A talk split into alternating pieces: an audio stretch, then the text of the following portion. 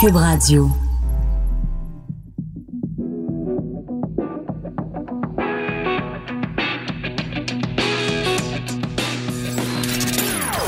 Des opinions bien à elle. Sophie Durocher. Son franc-parler ne laisse personne indifférent. On n'est pas obligé d'être d'accord. Bonjour tout le monde, c'est Sophie Durocher, très contente de vous retrouver. On est jeudi le 24 octobre 2019 et aujourd'hui, ben, actuellement on dit euh, venez nous voir, on n'est pas sorteux. Ben, aujourd'hui on est sorteux. Toute l'équipe de Cube Radio est en direct du Salon de l'habitation au Stade olympique de Montréal aujourd'hui et demain. Enfin, la plupart des émissions vous proviendront donc en direct de ce Salon de l'habitation. Et ben, c'est très agréable de sortir parce qu'on adore notre studio hein, en plein centre-ville de Montréal, mais sortir et aller dans des salons comme ça, c'est toujours euh, agréable. Pourquoi? Parce qu'on vous rencontre, vous, les auditeurs, les auditrices, et ça, ça nous fait toujours plaisir. Alors, vous le savez, j'écris euh, des chroniques trois fois par semaine dans le Journal de Montréal, Journal de Québec, mais je pourrais très sincèrement en écrire sept par semaine, même deux fois par jour, si je me concentrais seulement sur la thématique de mon Dieu, le monde est donc bien rendu fou, viré sur le complètement crinqué. Des fois, je regarde ça aller et je me dis, voyons, ça n'a aucun sens. Alors, deux sujets aujourd'hui dont je voulais vous parler qui vraiment me laissent pantoite. Vous souvenez-vous, il y avait une ministre à un moment donné, il y a quelques années, qui avait dit ça, pantoite, ça me laisse pantoite. Mais là, vraiment deux histoires qui sont assez particulières. Alors, vous connaissez la compagnie Always qui euh, fabrique des serviettes sanitaires, donc pour le flux menstruel des femmes. Ben, ils viennent d'annoncer qu'ils vont enlever le symbole féminin qui apparaît sur euh, l'emballage des serviettes sanitaires. Vous savez, le, le symbole universel, en fait, de la féminité, là, une Vénus, en fait, un rond au-dessus d'une croix et on enlève ce symbole féminin pour être plus inclusif. Inclusif envers qui? Envers les personnes transgenres et envers les personnes non binaires. Le principe étant que des gens qui euh, s'identifient comme femmes peuvent quand même avoir des règles donc ont besoin de serviettes sanitaires. Des gens qui ne s'identifient ni comme femmes ni comme hommes, donc des personnes non binaires, peuvent aussi avoir besoin de serviettes sanitaires. Bon, je comprends le principe de l'inclusion, puis c'est vrai que c'est bien dans la vie d'être inclusif, mais à un moment donné, une femme, c'est une femme. Si tu as tes règles, c'est parce que tu as un flux menstruel. Si tu as un flux menstruel, c'est parce que tu as l'appareil génital d'une femme. Que tu t'identifies comme femme, comme homme, ou que tu t'identifies comme ni un homme ni une femme, ça t'appartient, j'ai aucun problème avec ça. Mais euh, la raison pour laquelle Always a décidé de faire ce changement d'identification, c'est qu'il y avait eu tout un mouvement sur les médias sociaux, ces bons vieux médias sociaux, de gens qui interpellaient la compagnie en disant, ben là, les hommes qui ont leurs règles, qu'est-ce que vous faites avec eux? Ben, je m'excuse, un homme n'a pas ses règles. Si t'as tes règles, t'es une femme. Point à la ligne. Et je sais que je me ferai pas d'amis aujourd'hui en disant ça, mais à un moment donné, il y a des évidences.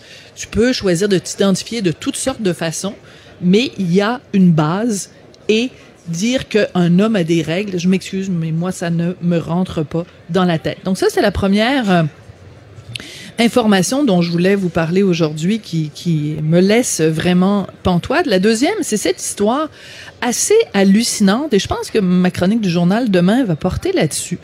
Euh, une étude très très très sérieuse d'une revue qui s'intitule Proceedings of Royal Society et qui s'est penchée sur la surreprésentation des spécimens mâles dans les collections des muséums d'histoire naturelle. Donc il y a des muséums comme ça à Londres, à Paris, à New York, à Washington, à Chicago. Et des gens très très sérieux, des scientifiques sont allés voir. Donc ils ont inspecté 2,5 millions de spécimens d'oiseaux et de mammifères tu sais, des animaux empaillés qu'on trouve dans les muséums d'animaux naturels, puis sont allés écarter les plumes ou écarter les poils des animaux pour aller voir si une femelle ou c'est-tu un mâle? Imagine le temps que ça prend d'aller analyser 2,5 millions de spécimens d'oiseaux. Et ce qu'ils ont trouvé, c'est qu'il y a une prépondérance, il y a une surreprésentation d'animaux mâles. Bon, il y a toutes sortes de raisons qui peuvent expliquer ça. Mais les gens qui se sont penchés là-dessus disent, ah, on voit bien, il y a un préjugé de genre. il y a un préjugé de genre qui est favorable aux hommes, aux mâles. Alors, on, ça donne des chiffres comme, par exemple, les gobe-mouches noires. Connaissez-vous ça, les gobe-mouches noires? Ben, il y en a seulement 11% qui sont des femelles. Les passereaux, il y en a seulement 9,7 qui sont des femelles dans les muséums d'histoire naturelle. Moi, je pense qu'il doit y avoir quelque part une association internationale de représentants des gobe-mouches noires qui se bat pour la parité. Moi, je veux, dans les muséums d'histoire naturelle, une parité entre les gobe-mouches noires, mâles et femelles. Quand même assez hallucinant. Les chauves-souris. Avez-vous déjà regardé le sexe d'une chauve-souris pour savoir si c'était un mâle ou une femelle? Mais dans les muséums d'histoire naturelle, il y a seulement 9,9% de chauves-souris femelles. Alors, je comprends les notions de parité, d'équité, tout ça, ce sont des, des, des préjugés ou des discriminations qu'il faut combattre, mais quand on est rendu à aller regarder le sexe des diplodocus dans les muséums d'histoire naturelle, je pense qu'on peut parler de dérive puis de dérapage. Alors, c'était mon éditorial pour aujourd'hui. On est le jeudi 24 octobre 2019. On n'est pas obligé d'être d'accord mais on peut en parler. Sophie Durocher, on n'est pas obligé d'être d'accord. Cube Radio. Si vous avez suivi à la télévision de Radio-Canada la magnifique et charmante série Les Parents, vous êtes familier avec l'écriture sympathique de l'auteur Jacques Davids et vous êtes sûrement donc très content de savoir qu'en 2020, Radio-Canada va présenter une nouvelle série écrite par Jacques Davids et qui va s'intituler Les Mecs, M-E-C-S. Chacune de ces lettres-là est en fait la première lettre du prénom d'un groupe de quatre gars qui sont des amis, qui vont être interprété à l'écran par Christian Bégin, Normand Dano, Alexis Martin et Yannick Trusdale. Mais c'est quatre gars dans la cinquantaine. Puis ça, en 2019, il y a des gens, ça les fait capoter. Hey, des hommes de 50 ans, on s'intéresser à leur vécu. Ah mon Dieu, quelle horreur. Non, schématise un petit peu, mais ça a provoqué quand même beaucoup de réactions. On va en parler avec l'auteur Jacques Davids. Bonjour, Monsieur Davids, comment allez-vous? Bien, bien, bien. Bonjour, Madame Durocher pas trop ébranlé par toute cette euh, controverse qui a accueilli l'annonce de votre euh, future série. Vous n'êtes pas habitué à ça, vraiment, ce genre de controverse-là. Mettons, avec les euh, parents, là, c'était plus consensuel. je dois avouer que dans une vie précédente, j'ai beaucoup, en fait, j'étais publicitaire. Et donc, j'ai travaillé dans des, des, je dirais, des espèces de petites cellules de crise dans des moments de, de relations publiques un peu plus intenses plus intense que ce que vous vivez en ce moment. Ben, je me souviens, oui, oui, mais sans vouloir aller par là, je me souviens de, quelques euh, cabinets ministériels ah, avec ah. Euh, des grands anxieux. Ah bon, des grands anxieux. Fait que là, c'est quand même plus tranquille quand on écrit pour la télévision. Alors donc, expliquez-nous c'est quoi les mecs, parce que bon, on a eu quelques détails la semaine dernière, il y a eu une conférence euh, de presse. Ça va être quoi la série Les mecs? Qu'est-ce que vous voulez dire avec cette série-là? Alors, les mecs, c'est exactement, je dirais, pour moi, la suite logique des parents. C'est-à-dire que mhm. Les parents, pour moi, c'est vraiment venu euh, quand mes enfants étaient, étaient petits, étaient jeunes, je les écoutais, je regardais, puis je me disais, oh, mon Dieu, ça serait intéressant de euh, faire une série télé là-dessus, surtout qu'à ce moment-là, il n'y avait rien du tout sur la famille, euh, puis là, je dis traditionnelle, là, parce que je n'ai pas d'autres termes. Et là, c'est exactement la même chose. Maintenant que mes enfants sont partis, je me retrouve avec mes chums de 50 ans et plus. Et là, on jase, on parle, euh, on, on, on se dit nos trucs. Euh, euh, il arrive ceci à un tel, cela à l'autre. Et on était une gang de cinq, grosso modo. Et je me suis dit, ah, tiens donc, ça ferait une série le fun. Et évidemment, c'est quelque chose qui m'intéresse parce que c'est grosso modo euh, c'est un petit peu de l'autofiction que, que je pousse à l'extrême, dans lequel je donne, euh, je mets beaucoup d'humour. Mais mhm.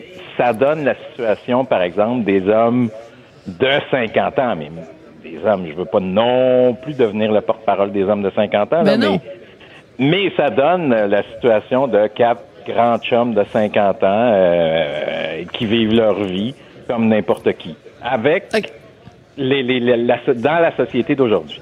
dans la société d'aujourd'hui. Alors, moi, il paraît que donc vraiment la série est inspirée de personnages réels, donc vos amis. Quand vous êtes en gang, euh, tu sais, moi, je sais mon chum euh, une fois par mois à peu près, il sort avec sa gang de gars, il se fait une soirée de gars. Puis évidemment, ben ses amis, c'est des gars de 50 ans, euh, des hommes ah blancs euh, hétéros. Bon, alors j'imagine que pour vous c'est à peu près pareil. Vous parlez de quoi quand vous êtes avec vos chums de 50 ans?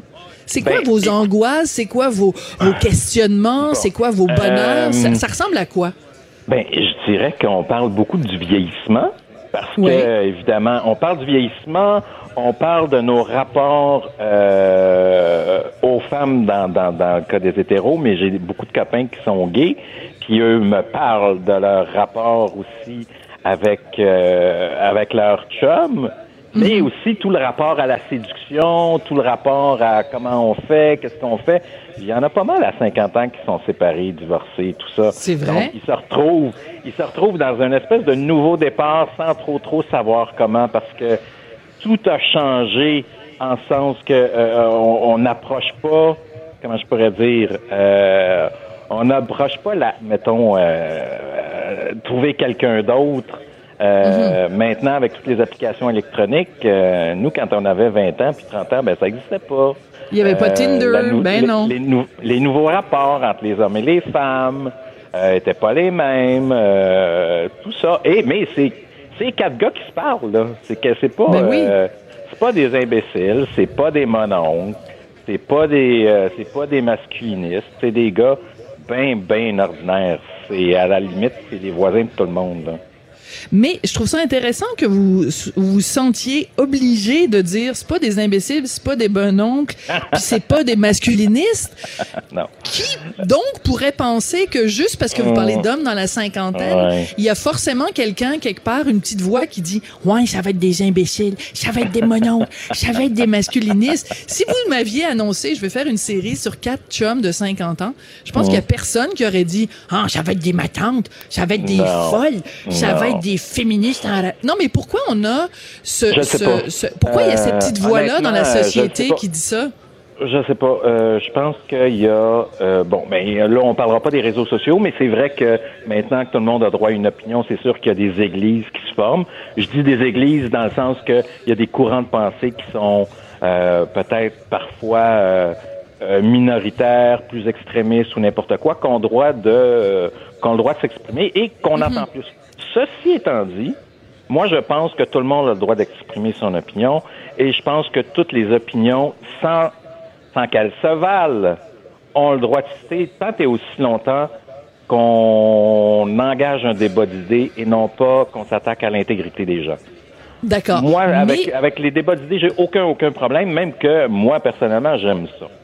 Oui, euh, mais, mais vous que, êtes... automatiquement, c'est suspect que des hommes ou qu'un auteur, dans mon cas, veuille parler euh, de son, je vais dire de mon vécu, mais c'est pas vraiment mon vécu, mais de, de, de ma situation puis de mes chums.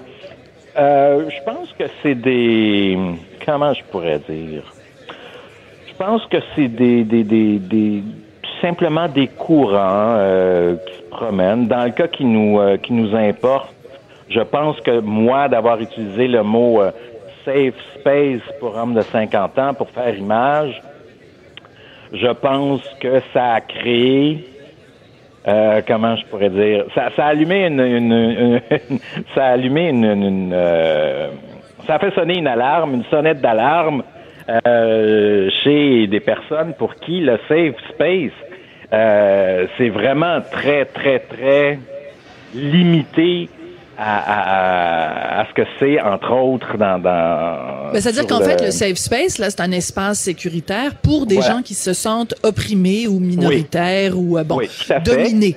Alors que vous, vous n'avez pas le droit, bien sûr, d'utiliser ce terme-là parce que vous êtes privilégié, parce que vous êtes hétéro, parce que vous êtes un homme, parce que vous êtes blanc, parce que vous vivez dans un pays riche. Mais au-delà de ça, au-delà de quelqu'un, mettons, qui capote parce que vous utilisez le mot safe space, est-ce qu'il n'y a pas aussi simplement le fait que quand on regarde la société dans laquelle on vit en ce moment, là, le Québec 2019, euh, on, on, a, et évidemment avec raison, donné plus de place à toutes sortes de monde.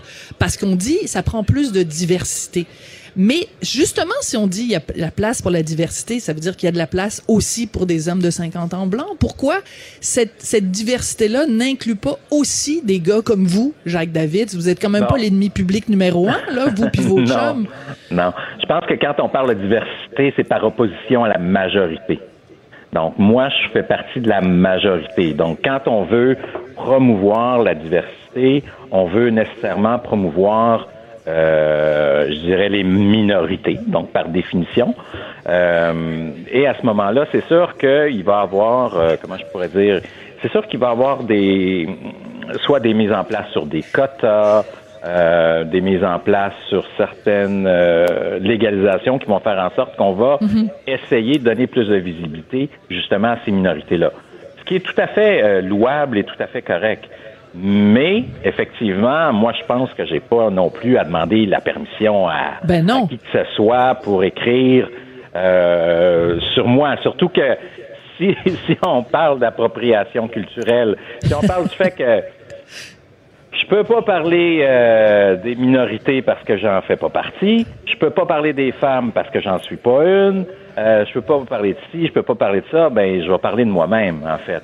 Fait c'est ça. À, ce moment-là, je vois pas vraiment comment on pourrait me reprocher. Surtout qu'il y a personne qui a rien vu. Même moi, j'ai rien vu là mais non, c'est ça, c'est que elle, elle est même pas encore finie d'être euh, écrite et les tournages, c'est Ricardo Troggi qui va qui va faire les tournages. Ça va être en, 2020. En tout cas, ça va être plus tard. Bon, alors pour situer pour tout le monde la, la, controverse, donc la semaine dernière, il y a cette mm. conférence de presse où vous annoncez avec euh, Radio Canada ce que va être euh, la série.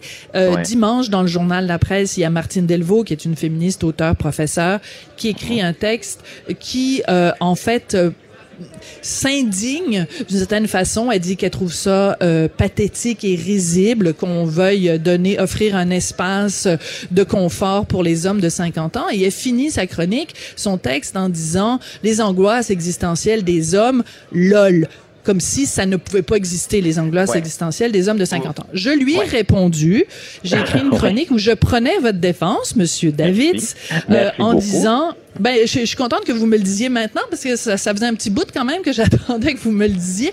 Mais donc, j'ai écrit une chronique juste euh, finir. Donc, j'ai écrit toute une chronique pour prendre euh, votre défense et euh, pour dire, ben moi, ça m'intéresse d'entendre justement les angoisses existentielles d'un homme de d'homme de, de 50 ans parce que il y en a de la détresse, puis parce que leur vécu m'intéresse autant que le vécu d'une femme de 50 ans.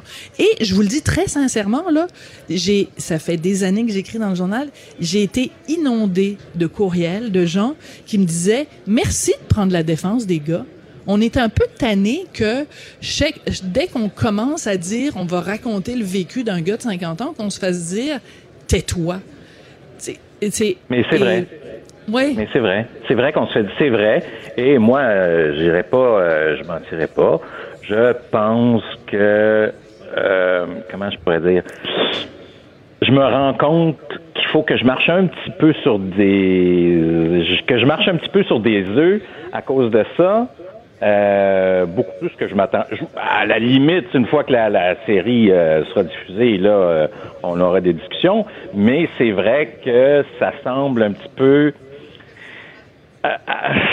si on parle de rectitude politique, si on parle de, de, de, de, tout ça, c'est vrai que c'est pas très correct, politiquement correct maintenant, je sais pas trop pourquoi, de parler des hommes euh, de ma condition, donc euh, blanc, hétéro et tout ça et tout ça et tout ça. Là où je suis pas d'accord avec Madame Delvaux, en fait, grosso modo, c'est et vraiment là où ça me ça me touche plus, c'est exactement à la fin de son texte quand on parle d'angoisse existentielle des hommes, elle, lol, je trouve que c'est un peu maladroit, je dirais. Je trouve maladroit ou euh, ou agressif? Ben, j'irais pas jusqu'à dire pas, euh, je dirais pas agressif parce que. Euh, mais méprisant, c'est un peu méprisant. Mais il y a une forme de mépris en même temps. Mais j'ai l'impression qu'il y a une forme de mépris parce que il y a un malentendu sur le fait que peut-être que moi, parce que j'ai utilisé Safe Space, a trouvé ça méprisant, alors que je l'étais pas Donc, de la même façon, je vais lui accorder le bénéfice du doute, qu'elle n'est pas méprisante, mais qu'elle essaye de faire une réponse avec un peu d'ironie, même si c'est pas, bon, tout à fait, euh, euh, ça mériterait d'être un peu mieux développé sur le plan de l'humour, là, mais euh, comment je pourrais dire? C'est sûr que tout ça est vérifié, contre-vérifié. Puis Radio-Canada, c'est une, regarde, c'est une télévision publique. Là, ils vont pas laisser passer des affaires qui vont, qui va complètement bouleverser l'ordre du monde. Là. Euh, donc, Mais en même euh, temps, est-ce que je vous pose la question très clairement Avez-vous carte blanche pour écrire cette série-là ou vous avez dit tout à l'heure vous marchez sur des œufs Avez-vous carte blanche ou est-ce que ah, vous non, pouvez... non non j'ai carte blanche. Bon, ok parfait. Ben ça, ça me rassure non, non, non, parce je peux écrire, moi, je peux écrire, je peux écrire, je fais ce que je veux. Quand je leur ai proposé ça, euh, j'ai pas, j'ai pas de censure. Radio Canada me fait pas de censure. Non, je comprends fort bien. mais moi, comprenez... personnellement, je suis un petit peu habitué à travers à, fonctionner sur une euh, sur une ligne mince. Quand j'avais fait Polytechnique, c'était un petit peu la même chose. Et j'espère, j'ai assez de sensibilité pour euh, faire en sorte que que je fais de je suis dans, je suis dans de la comédie là. Ben oui, puis on va rire, j'espère. Ben oui. Mais c'est assez particulier parce que hier, je vous ai entendu, vous étiez donc à l'émission de, de Penelope McQuaid avec Martine Delvaux. puis je vous écoutais, Monsieur David, puis j'avais l'impression que vous étiez, puis je veux pas, je, je, rigolais un petit peu, j'avais l'impression que vous étiez comme un petit garçon qui se faisait taper sur les doigts par maman Pénélope puis maman Martine. C'est donc bien vilain. Puis à un moment donné, vous avez dit, ben moi je veux faire une comédie. Puis là, Martine Delvaux vous disait, ouais, mais l'humour c'est un boys club. Puis à un moment donné, même Pénélope, attendez, ben je l'ai noté, elle dit, est-ce qu'on a encore envie d'entendre parler des mononcles de 50 ans? Je me disais, on peut-tu laisser Jacques David tranquille puis le laisser écrire sa motadine de série? Oui, oui, Je trouvais que vous étiez un peu euh, docile. Moi, je leur ai ben, répondu euh, à ces femmes-là. été conciliant. Ah, OK. Ben, je suis contente de voir que votre blonde et moi, on vous trouve un peu, euh, un peu penaud, un peu piteux pitou, là. Oui, j'attends, j'attends le mot mou, là. Mais non, je dirais pas mou, puis je dirais pas pissou, je dirais pas jusque là. Je vous ai trouvé un peu trop gentil. Parce que, mais, à, un moment donné, un peu plus de pogne, Monsieur Davis, là. Défendez-vous, défendez. Je vous défends mieux que vous vous défendez vous-même. oui, c'est vrai. Bon. c'est vrai que vous, me défendez mieux que moi-même. Euh, euh, la seule chose, c'est que moi, je veux pas. Et, puis là, ça va dans ma nature, là. Euh, moi, je suis pas tellement porté sur le conflit. Je suis capable de mettre le conflit. Je suis capable de dire ce que j'ai envie de dire par ce que je fais, par ce que j'écris, euh, parce que j'ai envie de produire. Donc, c'est là où je me sens le plus à l'aise. C'est sûr que de me retrouver euh, dans un truc où j'ai l'impression de vous parler, euh, d'être du côté, euh, mon Dieu, on est pro-homme, puis de m'en aller chez Pénélope ou de m'en aller euh, du côté, ah, on est anti-homme, que je me retrouve un petit peu entre les deux, puis j'essaye de naviguer entre les deux d'une certaine façon, là. Mais Monsieur David, vous vous rendez compte de ce que vous êtes en train de dire, c'est que ça veut dire que juste du fait que vous écrivez une série qui va parler des hommes de 50 ans, vous êtes obligé de prendre position, savoir si vous êtes pro-homme ou anti-homme. c'est complètement débile. C'est là, où moi je suis pas mal à l'aise parce que je suis je, suis ni pro, ni pour, ni contre ben personne. J'ai juste envie d'écrire une série sur les gars. bon, ben c'est ça. Mais, mais je reviens à ce que vous nous avez dit tout à l'heure quand vous nous parliez des personnages de votre série. Vous avez, dit, vous avez pris la peine de dire ce sera pas des imbéciles, ce sera pas des monos, ce sera pas des masculinistes. mais on est rendu là. On est rendu là que vous êtes obligé de vous excuser de, vous êtes obligé de justifier le fait que vous avez choisi de parler des hommes de 50 ans. Moi, ça me tue, Monsieur David. Ça me tue. Mais, mais je comprends que ça vous tue, là. je comprends que Comment je pourrais dire? On vit dans un monde de rectitude politique, là. Euh, bon, ben, enfin, vous le dites, là. Bon. Non, non, mais oui, mais c'est ce que vous voulez que je dise. Mais ça me dérange pas de le dire. La seule raison, euh, le seul truc, c'est que. Comment je pourrais dire? Je comprends pourquoi on est arrivé là, puis je comprends d'où ça vient, puis ça fait déjà 20 ans que ça existe. Ça fait 20 ans que ça va de pire en pire, de. Tu sais, tout comme ça. Mais c'est vrai que maintenant, il faut faire attention à ce qu'on dit. Euh, je veux dire, je vais prendre l'exemple de Canada. Euh, il y a personne ben qui l'a toujours bien vu, là, tu sais. Ben non, euh, À la limite, on pouvait dire, bon, OK, il y a un terme, il y a de l'appropriation culturelle, ce qui est vraiment pas mon cas. Oui, mais ça, c'est intéressant le parallèle que vous faites avec Canada, parce que c'est un peu la même chose. Des Ben, gens vous reprochent juge- un texte qu'ils n'ont même pas vu. Voilà. Donc, C'est là où ben, ça, c'est peu, plate pour un créateur, ça. Ben, il faut faire avec. Mais je vous pas sens pas choix. super enthousiaste. Eh, Mais Ben- j'espère que vous allez vous tenir debout puis que vous changerez rien à vos Ben, textes. c'est-à-dire que je vais rien changer. C'est-à-dire que, premièrement, je suis rendu au dixième épisode. Hier, j'ai dit, à- quand j'étais à, à Penelope McQuaid, que oui, ça avait changé quelque chose dans mon épisode 10. Effectivement, oui, ça change, mais je dirais pas quoi. Je laisserai aux gens euh, le loisir de deviner ce que ça a Vous avez changé quand créé, le vous allez créer un personnage de féministe craqué comme euh, Micheline Langto faisait dans Jamais deux sans toi. Vous rappelez-vous du personnage de Oui, oui, oui, Micheline?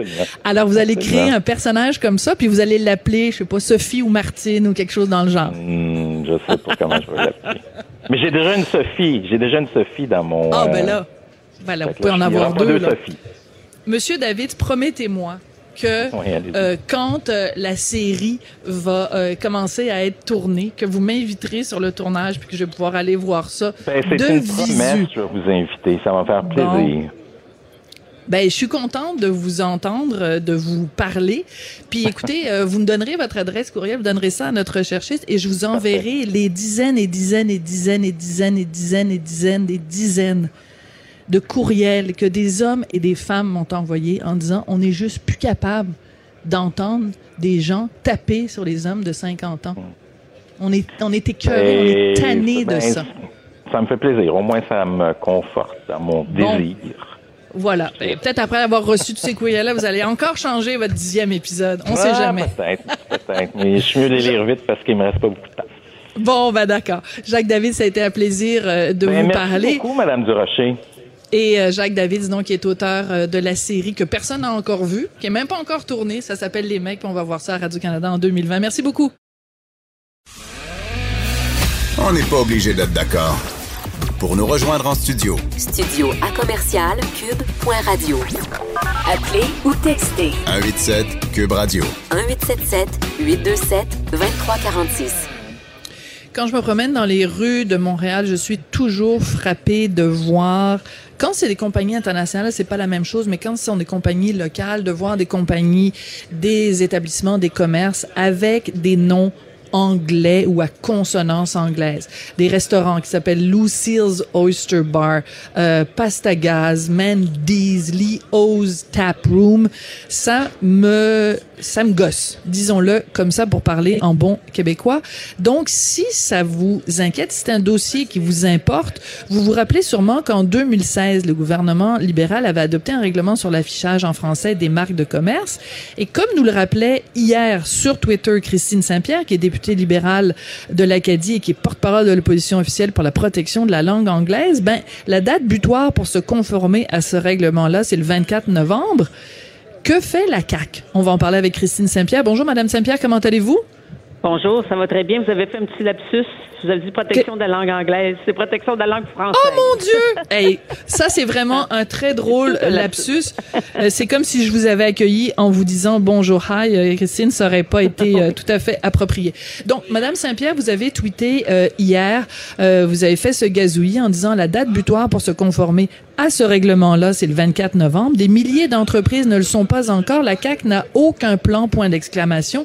Qu'est-ce qui se passe? Faites-nous un petit rappel de comment tout ça a commencé en 2016. Oui, alors en 2016, euh, ma, ma collègue euh, Hélène David, qui était responsable du dossier de la Charte de la langue française, a dé- décidé de, de- de- d'encadrer euh, cette question-là et de faire en sorte qu'on retrouve euh, dans les marques de commerce, qu'on puisse avoir quelque chose qui parle du visage français du Québec, c'est-à-dire qu'on ajoute soit un générique en français, qu'on ajoute une description des produits vendus en français, qu'on ajoute un, un terme qui pourra démontrer qu'on est au Québec, puis que ça, ça, la- au Québec, la langue officielle, c'est le français. Donc, le règlement a été euh, adopté en 2016 et on donnait aux entreprises jusqu'au 24 novembre 2019 pour se conformer. Euh, celle qui, qui, qui, allait être créée entre-temps devait se conformer immédiatement, mais celle qui était déjà en place avait mhm. jusqu'au mois de novembre, euh, ben, ça s'en vient, le 24 novembre 2019 pour euh, se conformer. Or, cette semaine, on a posé des questions, euh, évidemment, au gouvernement Kakis, qui à l'époque avait déchiré son linge sur ce projet de règlement, sur ce on demandait ben, où on en est, où est le plan, quelle est la situation, et on n'a pas eu de réponse. D'accord. Alors, c'est intéressant de rappeler, en effet, qu'à l'époque, la CAQ, euh, vous dites desserrer son linge, donc desserrer leur chemise, grimper dans les rideaux, ils étaient contre ce règlement. Pourtant, aujourd'hui, euh, c'est un gouvernement qui euh, s'affiche comme résolument nationaliste, supposément défendant des valeurs bien québécoises. Or, s'il y a une valeur québécoise qui est importante, c'est bien la défense de la langue française. Comment se fait-il que, euh, à l'époque, la CAQ était contre ce règlement de votre collègue, Madame David?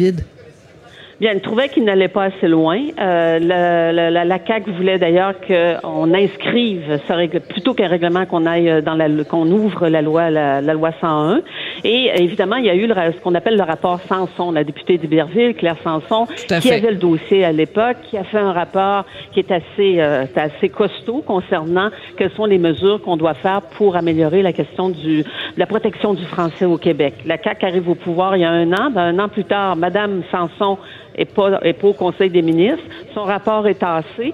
Euh, Nathalie Roy, qui portait le dossier jusqu'à tout récemment, mhm. a été tassée. Puis là, c'est euh, le ministre Jolin Barrette euh, qui est au dossier. Manifestement, il y en a, il y en a plein son assiette parce que le dossier aussi de l'immigration.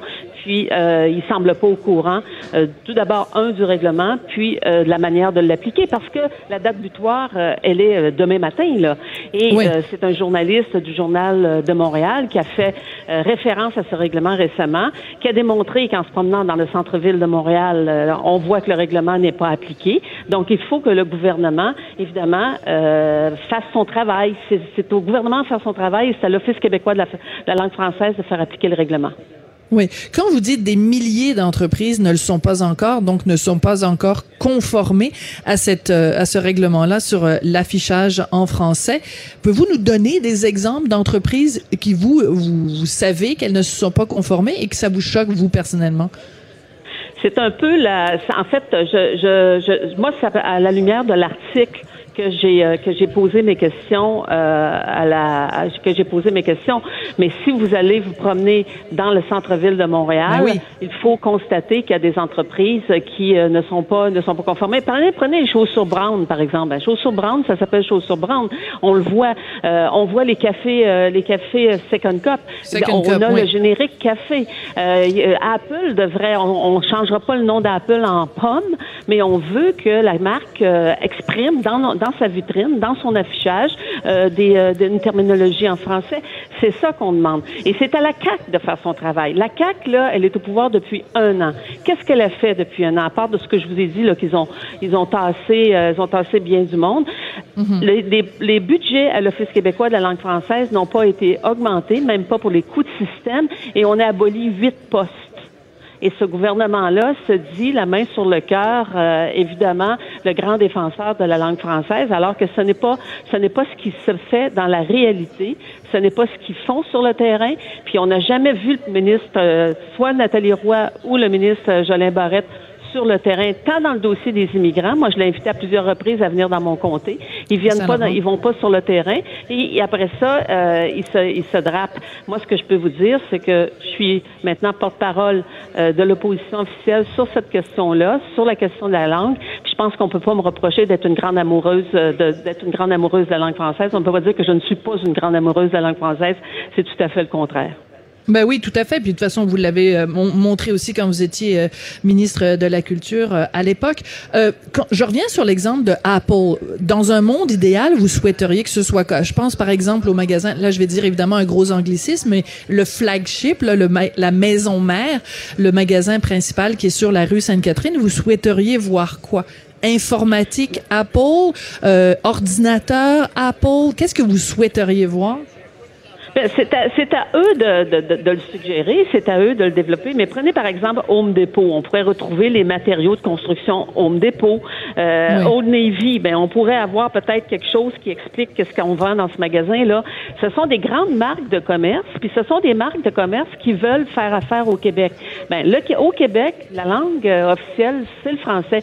On ne veut pas euh, dire, à, on veut pas envoyer un message à la communauté anglophone que on, on ne veut pas vivre ensemble, puis on n'est pas, euh, on n'est pas heureux de vivre tout, le monde dans l'harmonie, puis qu'il y ait une paix linguistique. Mais je pense que la communauté anglophone l'a bien compris depuis la, la création, depuis l'adoption de la loi 101, que le français au Québec c'est la langue officielle, puis on veut que ça, on veut que le visage français de Montréal, ça s'exprime aussi dans les marques de commerce, dans les vitrines des magasins, et c'est ce qu'on demande. Et c'est ce que ma collègue euh, euh, Hélène David avait fait à l'époque, en 2016, mhm. avec son règlement. Puis là, ben, euh, on n'est plus là. Alors, c'est à la CAC de nous dire comment ils vont l'appliquer, parce que que le journaliste a dit dans son article, et je le cite, les nombreux récalcitrants n'ont toutefois rien à craindre. Nos QLF n'a pas déterminé à quel moment elle interviendrait pour vérifier la conformité des entreprises.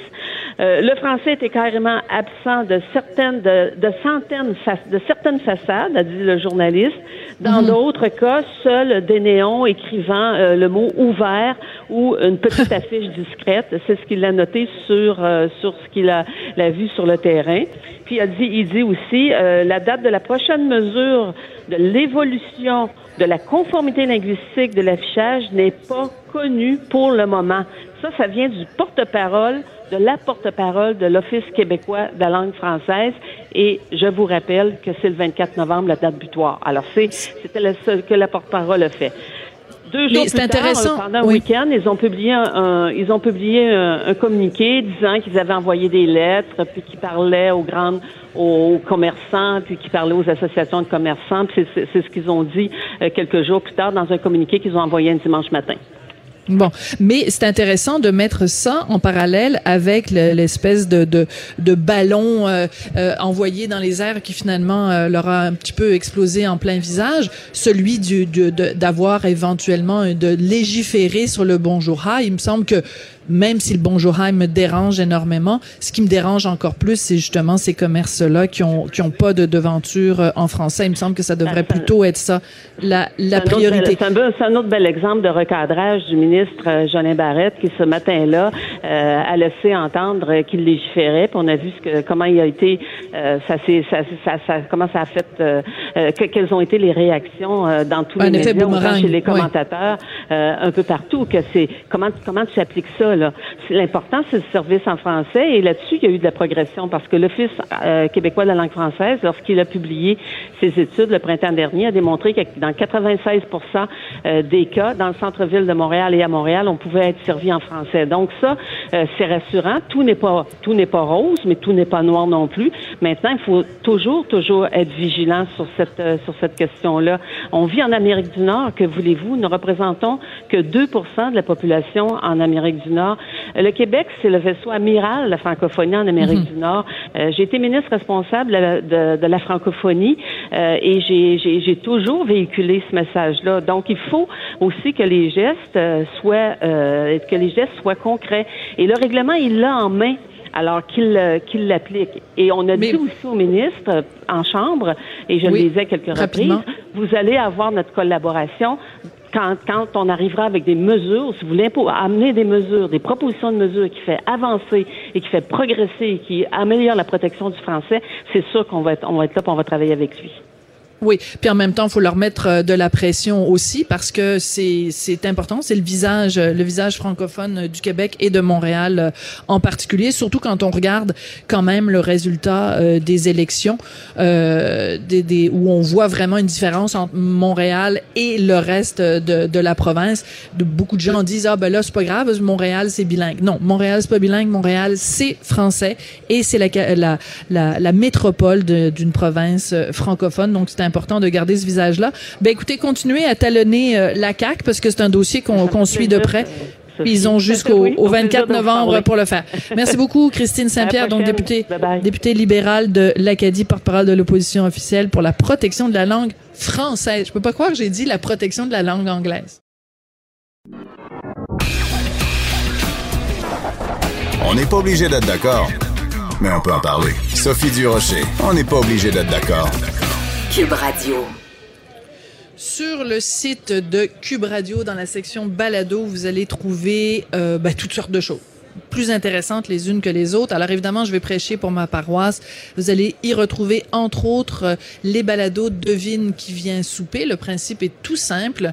Mon mari et moi, mon mairie et moi, on reçoit des gens à la maison avec des micros. Les, discussions sont très libres, ça s'en va dans toutes les directions. Et ensuite, euh, ben, l'équipe formidable de Cube fait un montage de ça et ça se retrouve dans la section balado. Et il y a quelques semaines, on a reçu à la maison euh, l'animateur, auteur, agent d'artiste Joselito Michaud et le comédien Sylvien Marcel qui a publié il y a quelques mois seulement un livre qui s'intitule Aidez-moi, qui est un livre absolument formidable. Et on a parlé de toutes sortes de sujets avec eux. On a parlé de Céline Dion, on a parlé de... Parce que vous savez, Sylvain Marcel joue dans un film français sur l'histoire de la relation entre René Angélil et Céline Dion. On a parlé donc de showbiz, mais on a surtout parlé de l'enfance et d'à quel point les adultes qu'on que nous sommes euh, sont en fait, euh, on est en fait le produit de l'enfance qu'on a eu. Alors je vous propose d'en écouter un petit extrait de cette balado qui se retrouve dès aujourd'hui sur le site de Cube Radio. Je me suis dit l'autre jour, j'avais eu des parents, moi, qui me stimulaient, qui me disaient que je suis le plus beau, le plus fin du monde. Quel genre d'individu je serais dans la société? Mhm. Je me suis posé avec une sacrée bonne ben, question. Voyons donc. Je veux dire, c'est incroyable. J'étais à Matane et j'ai tout fait énormément en me disant, c'est beaucoup trop petit. Mes amis me regardaient en disant, tu vas rester ici, parce que c'est ça la vie. Puis moi, je disais, oh que non!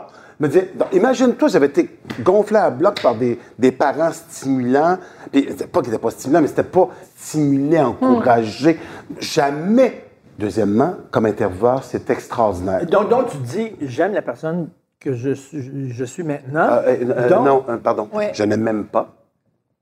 Non, non, mais pas, pas, t'aimer là, avec un miroir dans ta Ah face. non, non, mais même pas aimer, point. Je suis bien, je suis bien. donc, c'est Pas grâce à mon enfance que je suis rendu ça. Non, ce que je suis en train de dire, c'est que je- on peut pas. C'est Flaubert qui disait on ne guérit pas en chérissant sa souffrance. Hmm. À un moment donné, il faut en revenir de cette souffrance-là. Ouais. Je veux dire, c'est J'adore clair. ça, faut Ah ouais, en c'est- revenir. Faut, Ben, faut en revenir. Il y a une métaphore intéressante qui C'est est bien dit, ça. le- l'enfant a été blessé. Ouais. OK? Euh, Puis, il faut pas laisser à l'enfant intérieur, c'est une métaphore, Ouais, là, mais il ouais. faut pas le laisser diriger ta vie. Parce que lui, il est blessé, lui, il a peur de tout. Fait qu'il faut que l'adulte, le Sylvain adulte, dise à l'enfant OK, c'est assez. là. Ah, ça, c'est C'est côté, moi. là? Ça va prends, faire. Prends Ça ma va. main, là, puis on s'en va par là. T'as pas le choix. Je vous le dis, les amis, c'est vraiment un des meilleurs. Bon, ils sont tous bons. Hein? Je les aime tous, mes, mes enfants. Là. Tous mes DQVS, tous les devines qui viennent souper sont bons. Celui-là est particulièrement euh, touchant parce que je pense que et Sylvain Marcel et Joséline Michaud se sont beaucoup ouverts. Et d'ailleurs, à un moment donné, Joséito Michaud, il m'a chicané en disant que j'étais trop, j'étais trop vilaine avec Céline Dion. Fait que vous écouterez ça, ça se trouve dans la section balado de Cube Radio. Alors, pour vous présenter ma prochaine invitée, qui d'ailleurs est déjà venue manger chez nous dans le cadre d'un des QVS, une petite musique de circonstance, une petite chanson de circonstance. Je vais, je vais et je viens.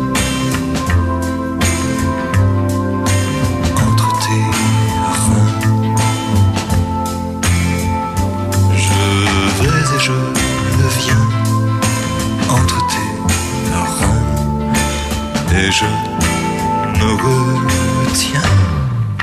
Je t'aime, je t'aime, oui je t'aime. Et ça swing au salon de l'habitation quand je fais jouer cette chanson-là. Euh, tu dois l'avoir entendue tellement souvent. Sylvie Lavallée, sexologue et psychothérapeute, comment vas-tu? Ça va bien, Sophie? Écoute, on voulait t'avoir aujourd'hui pour parler. Euh, tu sais l'expression "There's an app for that". Il y a une application pour ça. Il y a une application pour tout.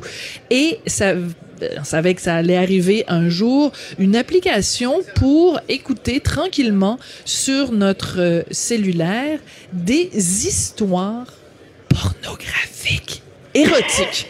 En fait, qui s'adresse majoritairement aux femmes. Alors écoute, je suis venue ici au salon euh, de l'habitation, j'ai pris le métro. Je suis partie de Cube Radio, je suis venue ici et dans le métro, j'avais mes petits écouteurs et j'écoutais euh, des échanges euh, érotiques. C'était assez particulier, faire ça dans le métro. Alors, qu'est-ce que tu penses de ça, ce genre d'application-là, Sylvie? Euh, ben, je dirais que ça s'adresse à une clientèle qui a besoin de s'évader, qui a besoin de, de se distraire dans un imaginaire qui est peut-être paresseux. Ah Euh, oui? Il y a tellement de, de, de femmes qui ont ce que j'appelle le désir endormi. OK. Le désir un peu paresseux. Et tu te souviens quand je suis allée euh, chez vous pour Devine qui vient souper, j'avais parlé que je réfléchissais pour écrire un livre sur le désir avec Oui. le côté indiscipliné du désir, qui est un côté moins sage qu'on a en nous. Il y a une bête en nous, plus sauvage, plus intense, plus sexuelle, et c'est c'est euh, disons censuré de parler de ça. Mais on retrouve beaucoup de ça dans la pornographie et je te lance un scoop parce que le livre, je suis en train de l'écrire, va sortir l'année prochaine. Ah, D'accord. Mais je dirais que euh, ça peut aider certaines femmes d'écouter ce contenu-là pour se rappeler qu'elles ont en elles un côté érotique. D'accord, comme euh, que- quelque chose qu'elles auraient enfoui ou que parce que tu parlais tout à l'heure d'un certain manque euh, d'imagination, donc c'est qu'en fait c'est pour stimuler l'imagination des femmes qu'elles ont peut-être mise en veilleuse. Ben, c'est que la plupart d'entre nous, il y a plus, on entend parler de la charge mentale. Il y a des femmes qui sont plus des aidantes naturelles, qui s'occupent un peu plus des enfants, qui font plus les tâches. Donc, il y a beaucoup de femmes qui sont beaucoup dans leur responsabilité, dans le faire. Alors, quand vient le temps de la sexualité, c'est comme une autre chose à faire. Alors, elles sont découragées, certaines, là, OK? Je généralise, certaines. Euh, vont trouver que c'est, euh, ah, c'est, j'ai pas d'énergie, je suis fatiguée, on va remettre ça, j'ai j'ai pas d'idée, même si le conjoint dit qu'est-ce que je pourrais faire, à quoi tu penses, qu'est-ce que, qu'est-ce qui t'intéresse, je le sais pas! Parce que j'ai plus d'espace mental pour penser à ça. Alors, cette application-là, je pense que c'est pour les paresseux, je le dis de façon ironique, là mais d'écouter ça et se laisser bercer par un contexte, de rêvasser. C'est un peu comme aller au cinéma, mais tu sais, c'est comme, comme écouter un livre audio. Ouais. tu fermes les yeux et tu, et tu stimules ton imaginaire en faisant tes propres images et en t'appropriant une scène à laquelle tu n'aurais peut-être pas pu penser par toi-même. Voilà. Des femmes qui ont des jeunes fantasmatiques riches qui ont une vie sexuelle euh, en qualité, en quantité, c'est très varié, n'auront pas vraiment besoin de ça. Ou vont peut-être Mhm. aller chercher un contenu peut-être un peu plus audacieux, osé, ou quelque chose qu'elles ont peut-être pas exploré encore. Mais, j'ai une demande clinique pour des femmes qui ont un désir qui est dans le coma, qui est un peu parti euh, avec la chasse d'eau de la toilette, là, c'était évacué. Ou Eh quand elles boy, c'est une belle image, c'est ça. avec le bébé, tu sais. Oh C'est boy! Avec le placenta. oui, mais c'est, ça veut dire que c'est, ce n'est plus en moi. Alors, c'est d'une tristesse. Ben oui. Euh, parce que l'érotisme, c'est, c'est, c'est une force de vie. Hein? C'est une Ben, tout à puissance. fait. C'est, un Écoute, peu comme on va un acteur écouter. qui remporte un Oscar, là, il se sent invincible. Après, là, il y a quelque chose de, de fort en soi quand on est comme ça. Alors, Tout à fait. C'est triste quand on n'a plus cette force de vie, quand on n'a plus cette charge-là érotique. Et je pense que cette application-là peut aider certainement plusieurs femmes à redécouvrir cet aspect-là d'elles. Alors, c'est en anglais, mais on a un petit extrait. En fait, c'est un extrait de celui que j'ai écouté euh, dans le métro. Alors, je, je m'excuse tout de suite pour les, les gens qui étaient à côté de moi dans le métro puis qui me voyaient peut-être les yeux dans la graisse de bine. Alors, euh, voici, voici un extrait. Donc, euh, l'application en question s'appelle Dipsy, D-I-P-S-E-A. Et l'extrait, c'est euh, euh, Vinyasa, parce que ça se passe pendant une leçon de, de yoga, Mhm, une de leçon yoga. privée de yoga. Alors, il y a beaucoup de ah, ah, ah, ah. Donc, euh, allons-y fort. Puts a finger inside me. Then two. He starts to guide my body, first laying me down on the mat, then lifting my right leg up, leaning my ankle against his shoulder. He wraps his hands around my hips. The tip of his penis pushes lightly against oh, me. Oh. On vient d'entendre le mot P-E-N-I-S sur les ondes de cube. Mon Dieu, je sais pas comment. J'espère que mon fils est pas en train d'écouter ça. Euh, non, mais moi j'écoutais ça dans le métro, puis honnêtement, je trouvais ça un peu euh, risible parce que la fille est décrit tout dans le moindre Oui, détail. Puis là, elle est ah ah ah derrière. Puis je trouvais ça un peu cucu très honnêtement parce que je me dis tant qu'à aller dans l'érotisme autant y aller à fond puis là je trouvais que c'était un petit peu fleur bleue gnangnan euh, ça m'a pas euh, vraiment impressionné et je veux pas le dire trop fort, mais ça m'a pas vraiment excité non plus. Bon, Oui, voilà, c'est dit. Non, mais tu as tout à fait raison de le dire. Tu as le droit. C'est que dans les Ben rôtis, oui. il y a une variété. C'est comme une pizza toute garnie. Il y a plein de saveurs, plein d'ingrédients différents. J'avoue que la scène que tu nous as fait entendre est un peu... euh, euh, euh, tu l'as dit tantôt, je, trouvais ça un peu trop descriptif, mais en même temps, Ouais. c'est un peu le but de l'audio, c'est-à-dire de décrire une scène pour que les gens puissent se faire leur image. Alors, ça va peut-être charmer certains, en irriter d'autres. euh, Parce que c'est difficile de, de, de décrire une atmosphère, c'est difficile de décrire une expérience. C'est pas Mais comme ce qui est intéressant- tu te laisses euh, bercer, porter dans ton imaginaire. Là, c'est, il suggère un peu trop les séquences. C'est ça. Mais ce qui est intéressant, puis c'est la raison pour laquelle on fait de la radio, c'est que l'importance de la voix, l'important, Oui. le pouvoir d'évocation de la voix, parce que t'as pas d'image, t'as pas de, de c'est, c'est vraiment, tu fermes les yeux et tu, tu, tu, avec tes oreilles. Fait que c'est ce que je nous souhaite tous en écoutant Cube Radio. Sylvie, c'est toujours un plaisir de te parler. Merci beaucoup. Plaisir partagé, Sophie. Merci. Puis on a très hâte à ton livre sur le désir, donc en, en 2020. Euh, Oui. Tu nous l'apprends en scoop sur les ondes de Cube Radio, on adore ça. Sylvie Lavallée, donc, qui est sexologue et psychothérapeute. Ben, merci beaucoup d'avoir été là. Merci à Samuel Boulay-Grimard à la mise en onde, Hugo Veilleux à la recherche, puis toute l'équipe ici, euh, Gabriel et Étienne. On est donc en direct du Salon de l'Habitation, puis on se retrouve demain. Merci, au revoir.